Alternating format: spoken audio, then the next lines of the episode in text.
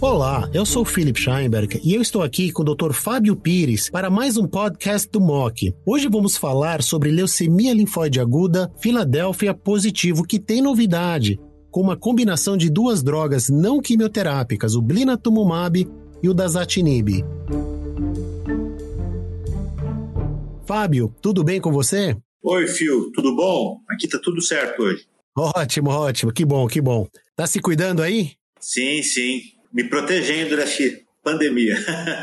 Fábio, vamos fazer o seguinte, vamos antes de falar do estudo, fala pra gente o que é leucemia linfóide aguda Filadélfia positivo. Bom, a leucemia linfóide aguda Filadélfia positivo é um tipo de leucemia linfóide aguda de LLA em que você tem o cromossomo Filadélfia, que é aquele cromossomo decorrente da translocação do cromossomo 9 com 22, que zera o gene de fusão BCR-ABL uma tirosinoquinase descontrolada e que causa doença. A leucemia linfóide aguda Filadélfia positiva é uma das formas mais comuns de LLA do adulto. Mais ou menos uns 30 até 40% dos pacientes adultos têm essa forma de LLA. Tá certo. O prognóstico, quando aparece esse Filadélfia, esse cromossomo Filadélfia na LLA, ele tende a ser igual, melhor ou pior? Tradicionalmente, o prognóstico sempre foi considerado muito inferior. Os pacientes com LLA Filadélfia, eles tinham uma maior taxa de recidiva, uma menor sobrevida. Isso mudou um pouco nas últimas duas décadas com o surgimento dos inibidores de tirosinoquinase,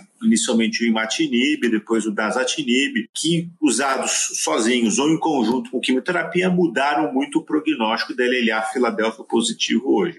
Mas ela ainda é considerada uma forma de LLA de alto risco. Então, aproveitando é, o que você acabou de falar, como é que é tratada hoje a LLA Filadélfia positivo? Olha, eu acho que hoje o tratamento ideal da LLA Filadélfia positivo seria um ciclo de indução com imatinib ou dasatinib, algum inibidor de tirosinoquinase, podendo ser usado em conjunto quimioterapia ou às vezes, dependendo, apenas corticoide, um pouquinho de químio, seguido depois de mais ciclos de quimioterapia e, se possível, um transplante de medula óssea em primeira remissão. Esse seria o tratamento ideal hoje em dia para LLA Filadélfia positivo. Inibidor de tirosinoquinase com quimioterapia, seguido de um transplante de medula óssea. Agora, Fábio, fala é, aqui, em pacientes de mais idade, é, é difícil fazer esse tratamento que você acabou de descrever? É mais difícil, porque você tem a questão da tolerância do paciente a quimioterapia. Você às vezes precisa minimizar a dose dos agentes quimioterápicos e tem diferentes protocolos, ou até mesmo em algum caso tirar completamente a quimioterapia do protocolo do paciente e focar no inibidor de tirosinoquinase com corticoide para minimizar os efeitos adversos e permitir uma maior tolerância do paciente ao tratamento. Certo. Então, seguindo essa linha de raciocínio, fala para gente então uh, o que diz esse estudo que foi publicado no New England Journal. É, estudou uma combinação sem quimioterapia com a combinação de é, blinatumumab e o dasatinib. se você puder falar para gente um pouquinho sobre o blinatumumab, é, para gente entender é, os resultados desse estudo. Então, o que diz esse estudo, Fábio? Esse estudo ele é muito interessante porque ele mostra que você combinando o dasatinib, que faria aí, digamos, o papel do que seria tradicionalmente feito pela quimioterapia, ele é um potente inibidor de tirosinoquinase. Combinando ele com o blinatumomab, que eu vou falar já o que, que é, você consegue erradicar a doença, levar a respostas moleculares completas numa fração muito alta dos pacientes com mínima toxicidade e é um tratamento que poderia ser feito para qualquer paciente, tanto o paciente mais jovem como o paciente mais idoso, sem, sem uso de quimioterapia. O que é o blinatumomab? O blinatumomab é o que a gente chama de BITE, ele é uma molécula que decorre da fusão das porções de dois anticorpos, a fração do anticorpo que reconhece o antígeno CD3 no linfócito T e a fração do anticorpo que reconhece o antígeno CD19 presente no linfócito B. E aí o glionatumab ele vai unir os dois, unir o linfócito B com o linfócito T, fazendo assim com que o linfócito T ataque o linfócito B. E por que, que ele funciona? Porque ele, como a LLA-B expressa o CD19, você consegue assim direcionar para atacar a célula da LLA-B positiva.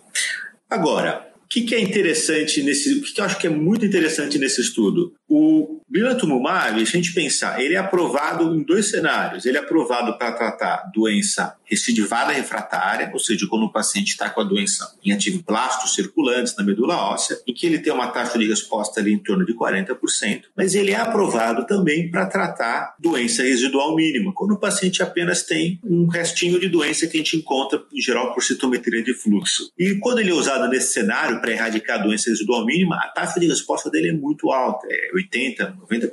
Por que esse estudo é muito interessante? Eles começam com dasatinib, que é uma droga com alta eficácia, alta capacidade de induzir respostas completas hematológicas nos pacientes com LLA positivo, fazem isso por um período de três meses, induzindo com isso respostas completas em muitos pacientes. Só que aí vai ter sempre uma fração dos pacientes que não vai ter uma resposta molecular completa. Se a gente vê dados do estudo, ao final do, dos três meses de DASA, só 30% dos pacientes estavam em resposta completa, molecular, ainda tinham uma doença residual. E aí, nesse cenário, você coloca o blinatumomab, que entraria no lugar da quimioterapia de consolidação, que é uma droga que age por um mecanismo completamente diferente do dasatinib, e ele consegue erradicar a doença molecular residual e assim, ao final de dois ciclos de dasatinib, a taxa de resposta molecular completa, que era o desfecho primário do estudo, sobe para 60%. E ao final dos quatro, cinco, cinco ciclos de tratamento, essa taxa de resposta já molecular completa já era muito mais alta, na casa dos 70%, 80%.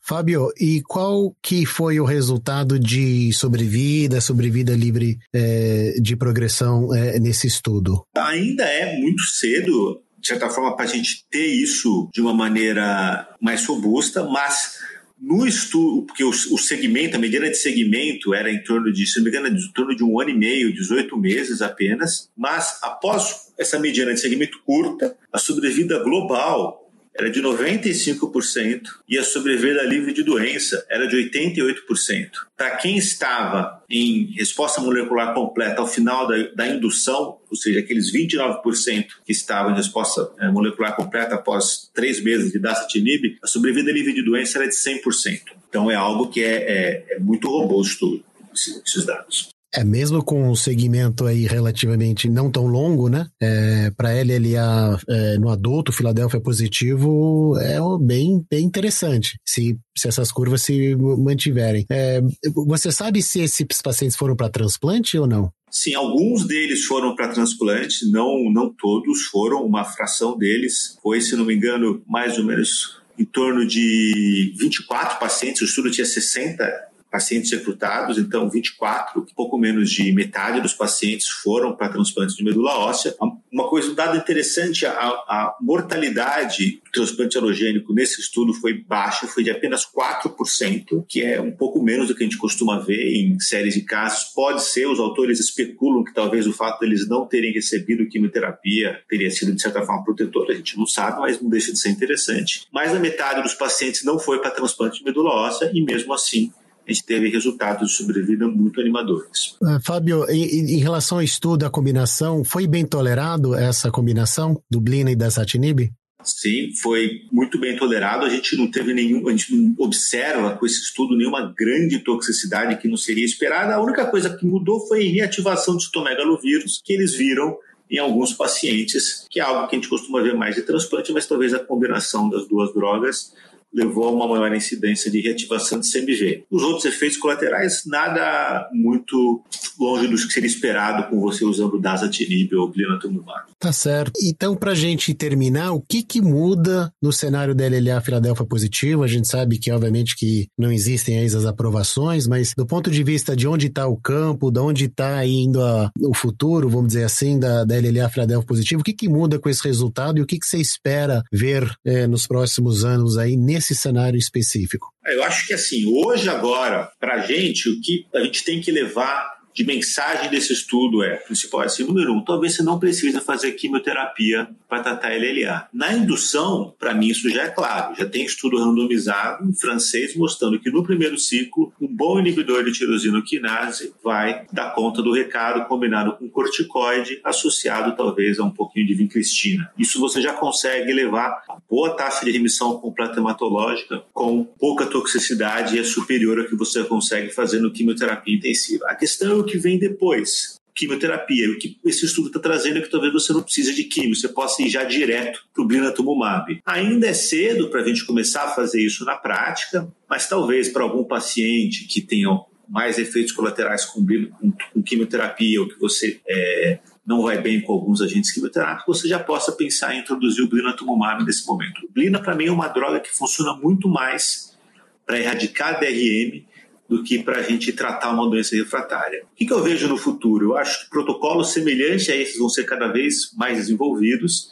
E acho que a gente pode começar a pensar assim: será que se eu der ponatinib vai ser melhor do que o que eu obtive até agora, combinando DASA, Ebinatumumab? E eu também posso faço uma outra pergunta: será que se eu usar imatinib, que é o inibidor de tirosina quinase, que a gente tem disponível já de forma genérica aqui no nosso país, Será que a combinação de imatinib seguindo de blina, eu não consigo aí erradicar aqueles clones mutados como T315i que surgem muito com Glivec e aí dar uma boa sobrevida para o paciente sem ter que fazer transplante? São perguntas que acho que merecem ser estudadas. Muito bom. É tão promissor aqui. Pode ser que a gente chegue aí num momento em que a gente não use mais quimioterapia para tratar esses, é, esses pacientes. É, se você estiver é, correto, e eu acho que você está, é, e que vai ser uma, uma coisa muito boa para os pacientes e para oferecer isso. Fábio, muito obrigado é, por essa contribuição aqui. É, queria agradecer a tua presença. Obrigado, Phil. Muito obrigado pelo convite. E não esqueça de seguir o MOC nos agregadores de podcast como Spotify, Apple e Google e receba notificações sobre os novos conteúdos.